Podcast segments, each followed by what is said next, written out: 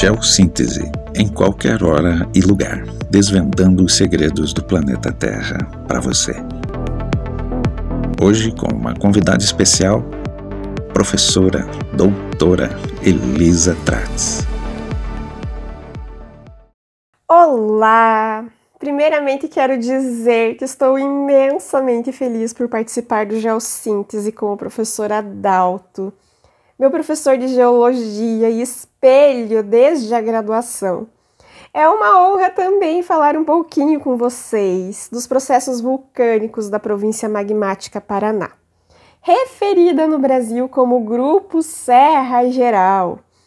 Eu quero frisar que os eventos vulcânicos que colocaram em superfície as rochas que compõem hoje essa província foram um dos maiores, se não o maior evento vulcânico que já ocorreu no nosso planeta. Você é apaixonado pelos vulcões, não é? Por que isso? Sempre comento né, dentro da geografia com colegas que de todas as formas que estudamos, enquanto geógrafos, enquanto professores de geografia, as vulcânicas sempre me fascinaram mais. Foram os vulcões que trouxeram à Terra água, calor e os elementos químicos essenciais à vida. Na minha concepção, somos todos filhos dos vulcões. Daí o meu amor e interesse enquanto pesquisadora pelos processos que colocaram em superfície as rochas pertencentes a esta província, as mesmas que compõem os imponentes planaltos do sul, tão visitados nas serras catarinenses e gaúcha e recobrem também o terceiro planalto paranaense, onde está localizada a nossa terrinha, Guarapuava. Você mencionou aí esse vulcanismo que ocorreu aqui na região sul. Conta mais pra gente sobre essa história. O processo que colocou as rochas pertencentes ao grupo Serra Geral, ele ocorreu há mais ou menos 130 milhões de anos em decorrência da separação das placas sul-americana, onde estamos inseridos, da placa africana. A teoria aí mais aceita pela comunidade científica é de que o vulcanismo nessa província ocorreu associado à atividade de uma pluma mantélica, ou seja, de um fluxo térmico aquecido que acende em função do calor e radioatividade do núcleo da Terra.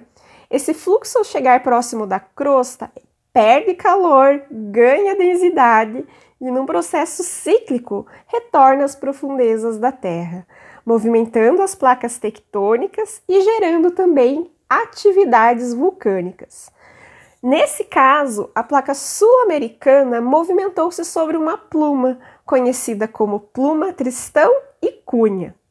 A imensa maioria do magma que hoje compõe né, formou, deu origem às rochas do Serra Geral, foi colocado em superfície por fissuras, como vimos recentemente com frequência em imagens de erupção do Kilauea, no Havaí. Ocorre, na atualidade, um processo muito semelhante na África, mais especificamente no Vale do Rift. Por lá, as atividades vulcânicas associam-se à separação das placas arábica e africana. E assim como aconteceu com a África separada da América do Sul há mais de 130 milhões de anos, no futuro, essa região que compreende o chifre da África se desprenderá. Elisa, você fez seu doutorado estudando alguns aspectos desse vulcanismo do Serra Geral. Conta pra gente como foi essa escolha do objeto da sua pesquisa. Foi focada em entender melhor os processos vulcânicos responsáveis pela colocação dos derrames da nossa região e formas de relevo correlativas, que eu mergulhei durante meu doutorado nesse universo. No final do mestrado, identifiquei junto de meu orientador estruturas circulares alinhadas nos vales do Rio Jordão e das Pedras.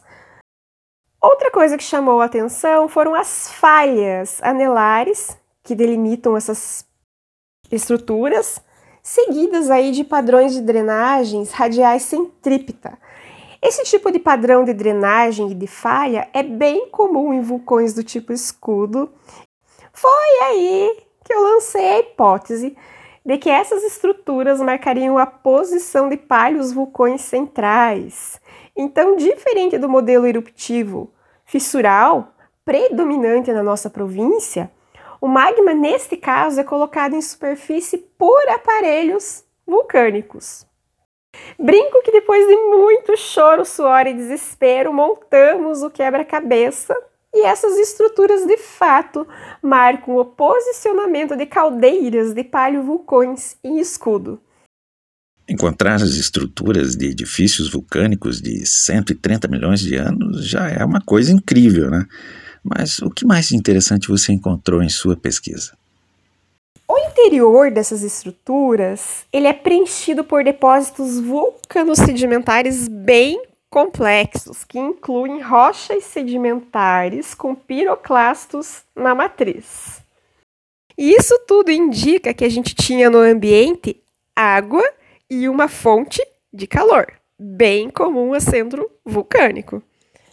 Ao término né, do período eruptivo que gerou as estruturas circulares, ou seja, dos derrames da primeira sequência, ocorreu um processo de deposição sedimentar na área. Essa morfologia negativa e circular das caldeiras, ela facilitou não só a deposição de sedimentos no interior, como também a captação de água. Pequenos lagos foram formados no interior das estruturas. Isso tudo é, essa, essas conclusões elas só foram possíveis através da presença de rochas sedimentares com estruturas típicas de ambientes lacustres e também de depósitos hidroclásticos, que são indicadores de água no ambiente. Nessa fase foi bem legal que a gente observou também uma, muda uma mudança climática bem significativa. Enquanto as primeiras sequências vulcânicas foram colocadas sob regime de tempo de clima árido, as últimas já foram colocadas sob regime de clima mais úmida, em função do próprio vulcanismo que foi intenso na região. Deste modo, galera, a configuração geológica e geomorfológica indica o desenvolvimento de vulcões em escudo.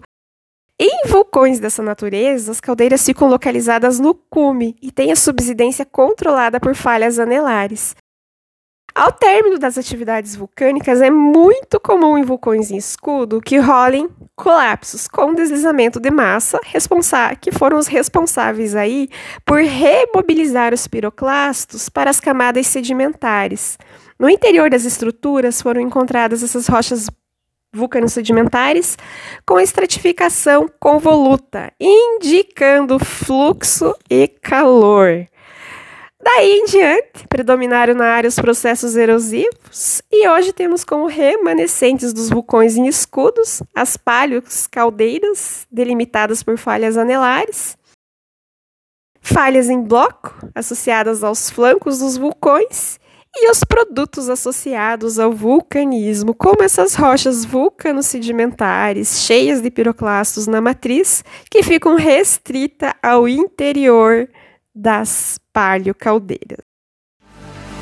Então tá aí, conversamos com Elisa Tratz, professora, doutora, pesquisadora apaixonada do vulcanismo que marcou a separação continental entre América e África. Quero agradecer muito pela atenção de vocês, galerinha. Muito obrigada. Geossíntese, em qualquer hora e lugar.